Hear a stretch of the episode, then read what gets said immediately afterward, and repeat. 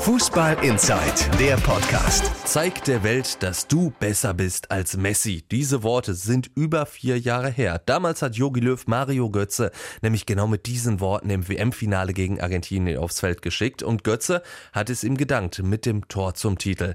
Heute allerdings sieht das anders aus. In der Nationalmannschaft spielt Götze eh schon keine Rolle mehr und auch beim BVB sitzt er nur auf der Bank. In den ersten beiden Saisonspielen Mario Götze 90 Minuten auf der Bank. Und mittlerweile fallen die Worte der Trainer auch etwas anders aus. Wir haben zu 4-3-3 gespielt mit drei wahre Mittelfeld. Sie haben gesehen und festgestellt, es war sehr, sehr intensiv.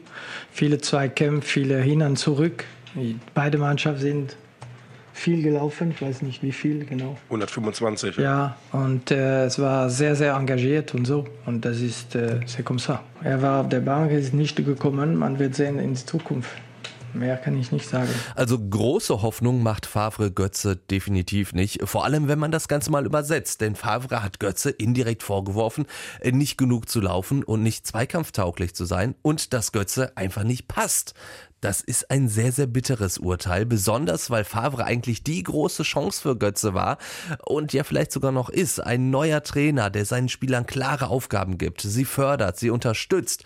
Bei Götze scheint das aber alles irgendwie nicht zu funktionieren. Aufgeben wollen sie Götze in Dortmund aber erstmal trotzdem nicht. Präsident Rauball hat jetzt auch im Interview mit der Bild gesagt, Mario hätte es nicht verdient, dass man ihn momentan so kritisieren würde. Er wäre ein toller Bursche, der zudem auch noch eine hohe Qualität besitzt. Ich frage mich aber nur, äh, von welcher Qualität spricht Rauball da? Wann haben wir denn diese Qualität das letzte Mal bei Götze gesehen? Natürlich ist Götze ein Spieler, der mit dem Knicker umgehen kann, aber ihm fehlt einfach diese Explosivität, die er früher in den Dribblings hatte.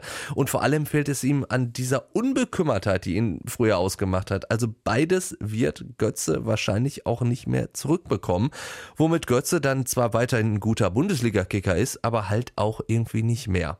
Vielleicht straft mich Götze ja doch nochmal Lügen. Würde mich freuen, weil ich anfangs auch auf den Favre-Effekt bei Götze gesetzt habe, aber so richtig glaube ich nicht mehr dran. Und selbst Rauball wohl nicht mehr. Denn letzten Endes ist er dann auch zu dem Fazit gekommen. Die Frage ist, wie Mario in Favres System passt, hat er gesagt. Und genau damit sind wir beim Thema. Wahrscheinlich nämlich gar nicht. Fußball Inside, der Podcast. Noch mehr Fußball gibt's in unserem Webchannel Dein Fußballradio auf radioplayer.de.